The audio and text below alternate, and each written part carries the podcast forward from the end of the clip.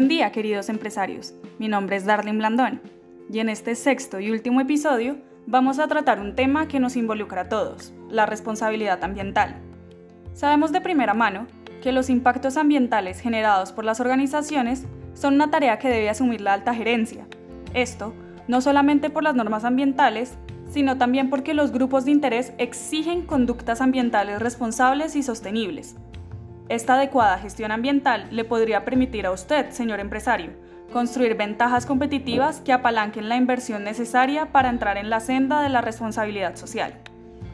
Para luego comprender la importancia del medio ambiente en el mundo actual, primero, pues debemos contextualizarlo respecto a su concepto. Así, este se define como el entorno que provee los recursos que las empresas necesitan para producir pues estos bienes y servicios que son demandados por la sociedad. Sin embargo, también es el receptor de los residuos y estos desechos generados en las actividades productivas. Por este motivo, es indudable que se presenten condiciones de escasez por la utilización acelerada y no controlada de los recursos naturales y que pues simultáneamente se generen problemas de salubridad en las comunidades y deterioro ambiental. A partir de esto, pues se sustenta que no puede existir sostenibilidad empresarial si no se toma en cuenta el impacto ambiental que se genera por la empresa, se identifican sus implicaciones para el medio ambiente y se actúa en consecuencia. Sin embargo, el sistema de desarrollo actual está presentando una serie de inconvenientes al intentar hacer compatibles los tres objetivos de desarrollo sostenible, crecimiento económico, protección ambiental y equidad social. Así, aunque el mundo sigue creciendo en términos económicos, también aumenta la presencia de problemas ambientales. Esta situación plantea un reto importante para estos diferentes actores sociales del desarrollo para lograr un equilibrio ambiental.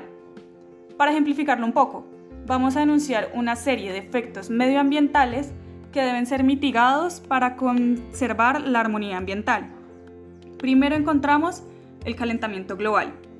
Este se refiere al aumento generalizado de la temperatura en la superficie de la Tierra, debido a la presencia de gran cantidad de gases de efecto invernadero en la atmósfera, la mayoría producidos por el hombre. Unos ejemplos de estos podrían ser el dióxido de carbono, los clorofluorocarbonos, el ozono, el metano y entre otros. Segundo, la pérdida de la biodiversidad. La pérdida de esta amplia variedad de seres vivos y patrones naturales que la constituyen causada principalmente por las operaciones extractivas de la minería y la agricultura, está afectando la disponibilidad de recursos para las próximas generaciones y, por ende, atentando contra la supervivencia y el sostenimiento del hombre de hoy y del futuro. Y por último, veamos el fenómeno de la desertificación. Actualmente, algunas de las actividades más invasivas para el entorno natural son la industria maderera, la extracción minera, los monocultivos y la ganadería extensiva. Este término implica la degradación que ha tenido la tierra en áreas hiperáridas, semiáridas, secas y subhúmedas. En consecuencia, el principal problema de la desertificación es que reduce la disponibilidad de espacios naturales usados para las actividades económicas, sociales y ambientales y por ende lo único que genera es ampliar el problema de escasez y falta de ecosistemas.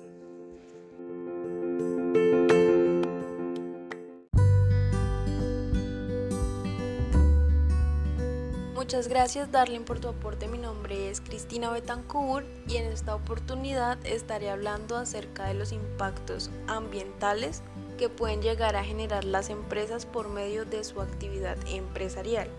Como ya sabemos, el impacto ambiental generado por los procesos administrativos y operativos de una organización impacta de igual manera a la comunidad debido a consecuencias relacionadas con la salud y la falta de acceso a un ambiente sano que permite el óptimo desarrollo social. Para que tenga claro, señor empresario, hay diferentes tipos de contaminación que pueden ocasionar las empresas. Entre estas se encuentra el agua residual, por lo general esta agua no es potable producto del proceso operativo, dado que ha sido mezclada con sustancias químicas. Es importante saber que el grado o nivel de contaminación está determinado por características físicas como el color y olor, químicas como la acidez, alcalinidad, pH y contenido químico. También se puede diferenciar el agua residual de la química por sus características biológicas, ya que puede contener microorganismos que al entrar en contacto con el cuerpo del ser humano pueden ser letales. Otro tipo de contaminación es la del suelo.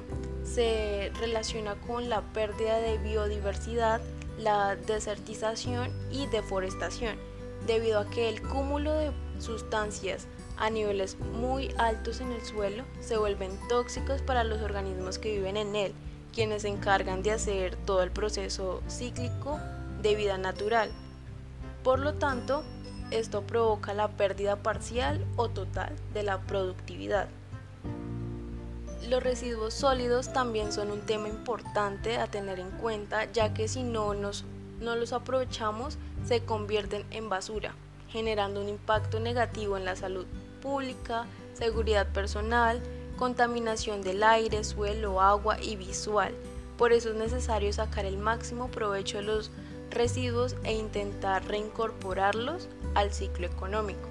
De igual manera se encuentra la contaminación atmosférica, la cual se da cuando el aire y sus componentes se mezclan con sustancias y formas de energía que afectan la calidad del mismo, de modo que implica riesgos dañinos para la naturaleza.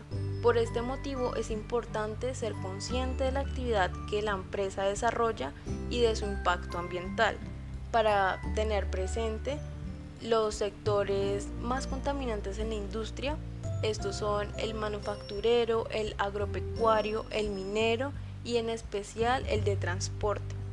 Por último, se tiene la contaminación auditiva. Esta es ocasionada por el exceso de ruido que modifica las condiciones normales del ambiente. Esto es muy común en el sector de la construcción debido a la magnitud de esos proyectos. El ruido puede causar grandes daños en la calidad de vida de las personas, por lo tanto, se debe tener mayor cuidado con este aspecto.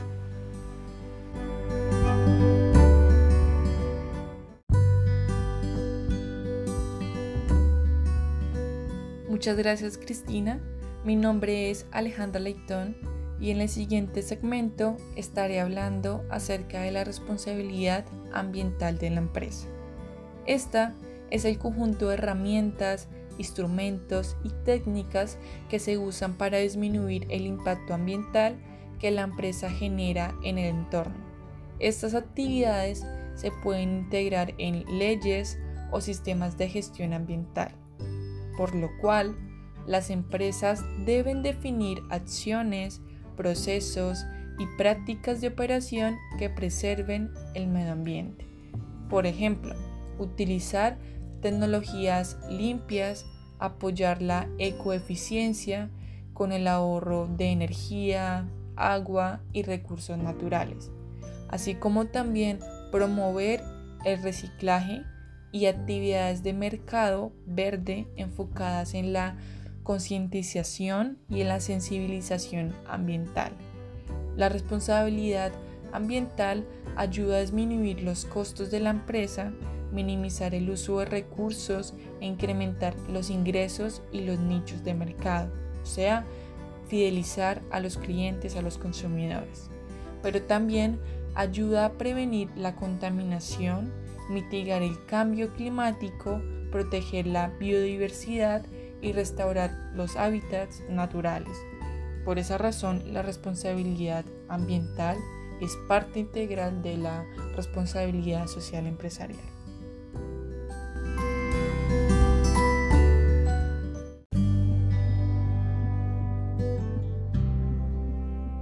Muchas gracias Alejandra y buen día a todos. Mi nombre es Caterina Sofía Claros y en esta oportunidad voy a compartirles algunas estrategias para la gestión de los asuntos ambientales.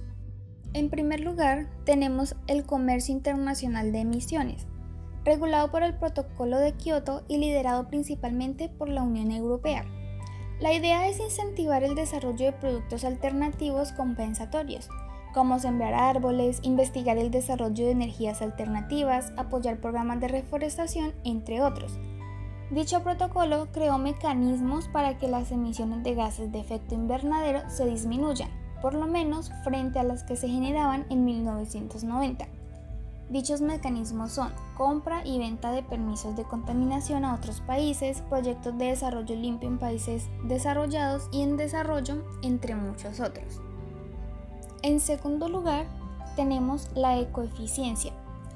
En el sector privado, en especial en las empresas, siempre se han buscado estrategias que le permitan ser más eficientes y por ende más productivos. La ecoeficiencia es el proceso continuo de maximizar la productividad de los recursos, minimizando desechos y emisiones, generando valor para la empresa, sus clientes, accionistas y demás partes interesadas. Se trata de ser productivos pero responsables con los recursos naturales que se toman del medio ambiente. En la ecoeficiencia se fomenta la innovación y por lo tanto el crecimiento y la competitividad, donde trata de llevar la máxima productividad a la empresa, pero esta vez al utilizar menor cantidad de recursos naturales, especial agua, energía y materia. Pasamos entonces a las tecnologías limpias, las cuales son una opción amigable con el medio ambiente ya que permiten reducir la contaminación en el ambiente natural y la generación de desechos, además de aumentar la eficiencia en el uso de recursos naturales. Las tecnologías limpias son todas aquellas técnicas, productos o procesos que conservan o restauran las calidades ambientales y pueden contribuir de manera diferente a reducción de impactos ambientales derivados del proceso productivo y por lo tanto a la sustentabilidad. Para trascender de las tecnologías convencionales a las tecnologías limpias, estas deben cumplir los siguientes requisitos. Deben generar los mismos o mejores rendimientos productivos y eficientes que la tecnología que va a reemplazar. Deben generar menor impacto al ambiente natural, esto es, reducir consumo de agua, energía y materia no deben encarecer el proceso productivo o, lo que es lo mismo, deben ser rentables. La siguiente estrategia es la desmaterialización, la cual propone al consumidor pasar de comprar y poseer un bien a rentarlo y compartirlo, pues así evita la producción a escala y el pensamiento reduccionista en el que los ciclos de vida de los productos son cada vez más cortos. Boada y Monge definen a la desmaterialización como el conjunto de acciones que se llevan a cabo para disminuir la dependencia de materia y energía en el ciclo de vida del producto, especialmente en la etapa de consumo. Algunos ejemplos son el sistema de carro compartido, los centros de lavado y el uso colectivo de herramientas, entre otros. En quinto lugar tenemos el reciclaje. Los productos reciclables más comunes son papel y sus derivados, plástico, orgánicos y vidrio. También se reciclan productos de aluminio, cobre, hierro y en general todo tipo de materiales metálicos. Esto permite que el ciclo de vida de la materia se alargue con el objetivo de disminuir el consumo de nuevas materias primas y por ende la dependencia de la naturaleza. La siguiente estrategia es la ecoconducción. El transporte se ha convertido en una de las funciones vitales del proceso de logística pero a la vez en una de las actividades que más contamina el medio ambiente porque causa emisiones de dióxido de carbono y otros gases dañinos de la atmósfera. Ecoconducción significa conducción eficiente. Es un sistema que permite ser eficientes en el proceso logístico, pero responsables en la generación de impactos al entorno natural y social. La séptima estrategia es el manejo de aguas. Consideramos importante mencionar, como lo dice el libro, que el agua es un recurso imprescindible para la vida y su consumo es cada vez mayor y más frecuente en todos los sectores económicos. Generalmente es usada como materia prima, pero también como insumo o recurso para actividades de soporte en la cadena de producción. Se recomiendan las siguientes acciones para implementar un sistema de uso y gestión del agua. Reciclar el agua del proceso productivo, usar duchas sanitarias y lavamanos de bajo consumo, utilización de aguas lluvias, cambios en las prácticas operacionales, entre otras. Por último, tenemos la logística inversa. La idea principal consiste en diseñar el canal de retorno de todos los subproductos y residuos que se generan a través de toda la cadena de valor Algunos irán al proceso de reciclaje en el que se reinsertarán de nuevo al ciclo económico. Otros irán a empresas de gestión integral de residuos o de no poder ser recuperados terminarán en los vertederos controlados. De esta manera se contribuye a recuperar muchos residuos que de no existir un plan para ello terminarían por agravar el problema de basuras de las ciudades. La logística inversa es una forma más que utilizan las empresas para ser ambiental y socialmente responsables en el desarrollo de sus actividades.